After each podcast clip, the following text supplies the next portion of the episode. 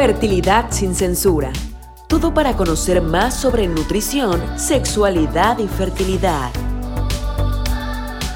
Fertilidad sin censura es presentado por Advanced Fertility Center Cancún. Soy el doctor Eduardo Espadas, ginecólogo obstetra y biólogo de la reproducción en Advanced Fertility Center Cancún. Y bien, hoy les voy a hablar acerca de los tratamientos de fertilidad para mujeres. En el diagnóstico de infertilidad sabemos que antes se le echaba la culpa a las mujeres y se le decía que ellas eran las culpables de que no, embarazarse. Casi no se estudiaba al varón. Ahora sabemos que en el 40% de los casos la causa es femenina, 40% de los casos es masculina y 20% mixta. Ahora, en la mujer, antes de dar un tratamiento específico o decir cuál es el mejor tratamiento para que logren el embarazo, primero hay que hacerle un interrogatorio completo, una exploración física completa, que es una exploración ginecológica de rutina, y después, en base a ese interrogatorio y esa exploración física y los estudios previos que ya tengan, si es que ya tenían estudios previos o tratamientos previos, bien, entonces decidimos qué estudios necesitamos para hacer un diagnóstico preciso o para confirmar nuestras sospechas diagnósticas y ya con todos esos datos, bien, podemos indicar el mejor tratamiento específico para corregir el problema de fertilidad en ellas. En la mujer hay varias causas que pueden ocasionar infertilidad. Unas de ellas son, por ejemplo, hormonales. Las mujeres que tienen, por ejemplo, el síndrome de ovarios poliquísticos, que tienen problemas de hipotiroidismo, que tienen problemas de obesidad, de sobrepeso, que tienen problemas de diabetes o incluso algunas enfermedades autoinmunes, bueno, ellas pueden ver disminuida la fertilidad. ¿Por qué? Porque algunas de estas afecciones afectan la ovulación y al no haber óvulos o haber menos cantidad de óvulos, pues obviamente la probabilidad de embarazo va a ser menor.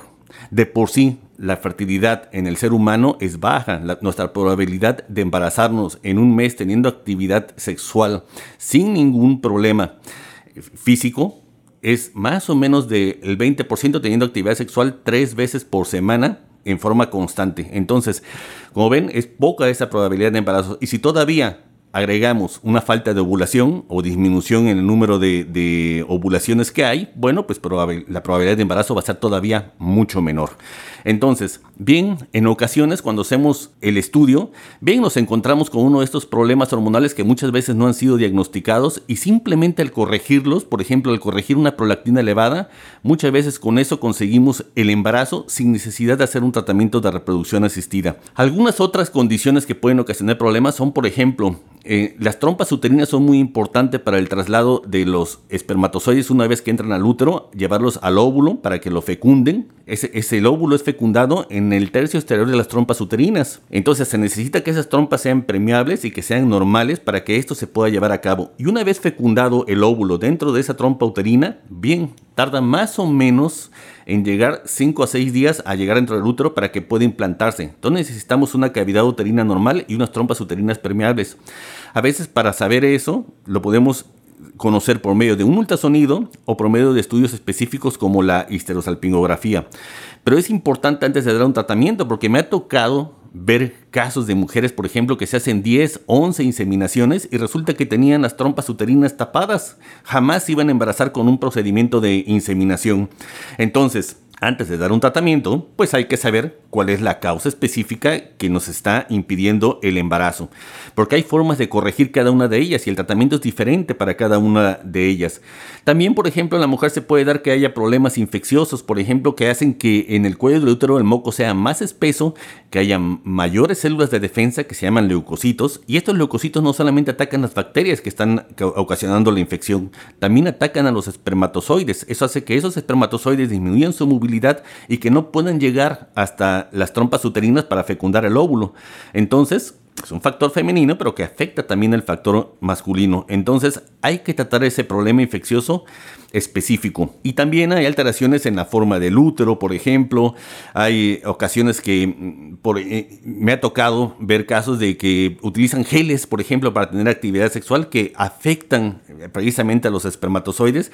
Y simplemente con dejar de usarlos, pues se logra el embarazo también O simplemente, a veces, aún haciendo todo el estudio de revisión ginecológica, bien, no encontramos una causa específica de infertilidad. Pero aún en esos casos hay manera de lograr el embarazo, ¿sí? Eh, a la infertilidad que se le llama de origen desconocido. Pero bueno, hay varios tipos de, de tratamiento que se pueden hacer.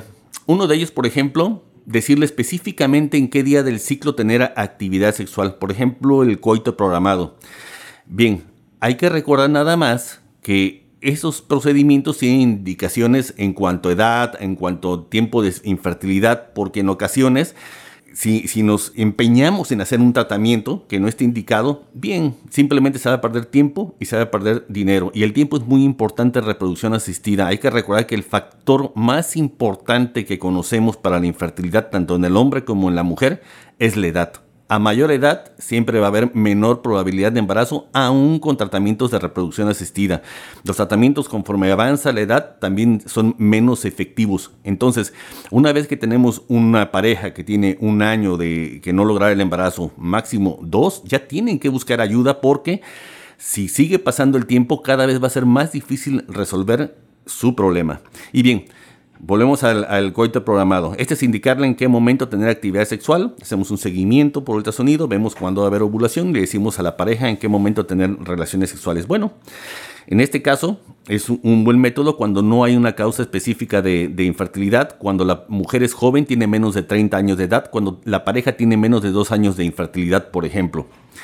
De ahí procedimiento que seguiría en complejidad es la inseminación artificial. En esta lo que hacemos es tomar los espermatozoides del varón, capacitarlos, mejorarles su movilidad, concentrarlos y ponerlos dentro del útero de la mujer mediante una cánula. Así les ahorramos para que no pasen por la vagina, que no pasen por el cuello del útero, que no pasen por el útero y que lleguen más fácil y más rápido a donde están los óvulos. Esto mejora la posibilidad de embarazo en los casos en los que esté indicado.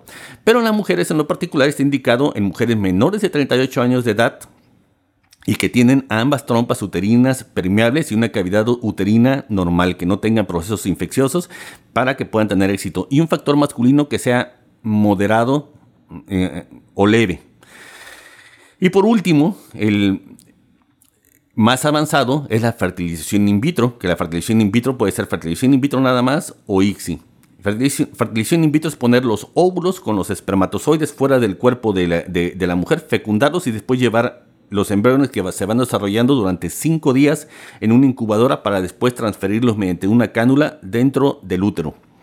Entonces, pues obviamente ahí se pone un embrión que está vivo, que va en desarrollo y se pone dentro del útero. Por eso es el procedimiento de reproducción asistida que mayor probabilidades de éxito tiene y nos da probabilidades de éxito del 60-70% en la mejor de las condiciones. Entonces, porque ahí ya no tiene que pasar el espermatozoide por el útero, ya no tenemos que ver si se ovula o no se ovula, si hay trompas uterinas o no, se toma el óvulo, el espermatozoide, se logra la fecundación y se lleva el embrión a quinto día de desarrollo, quinto, sexto día de desarrollo y se pone dentro del útero. Ya simplemente lo que hay que esperar es que ese embrión se implante en el útero para que continúe el embarazo. Y bien, en este se puede usar en mujeres incluso de más de 38 años, en mujeres que no tienen trompas uterinas, en parejas en las que la calidad del semen es mala, incluso en hombres que no producen espermatozoides porque tienen una obstrucción en, los conductos que llevan los espermatozoides del testículo al, al pene. Bueno, en esos varones también mediante una biopsia se pueden obtener los espermatozoides del testículo y lograr hacer una fecundación de esos óvulos para llevar más adelante el embarazo. Entonces, como ven, tenemos 95% de probabilidades de poder resolver un problema de infertilidad, cualquier problema de infertilidad que se presente. Aquí en Advanced Fertility Center podemos hacer los tratamientos más avanzados que se hacen en cualquier parte del mundo. Entonces, pero lo que sí les recomiendo es que antes, antes de iniciar cualquier tratamiento, tengan un diagnóstico preciso de cuál es la causa de esa infertilidad, que se le hayan hecho los estudios correctos y que les dé el diagnóstico la persona especializada en infertilidad. ¿Quién es esta persona? Pues obviamente el que hizo una especialidad en reproducción asistida, el biólogo de la reproducción. Entonces, los invito, los invito a que si tienen dudas, a que si tienen un problema de este tipo, acudan con nosotros. Haremos lo mejor que esté en nuestras manos para resolver su problema de la mejor forma y con el tratamiento específico que más les convenga para sus eh, necesidades, para sus expectativas, para su lograr lo que más quieren, obviamente, que es tener un bebé, para lograr el embarazo. Muchas gracias, espero poder saludarlos pronto nuevamente.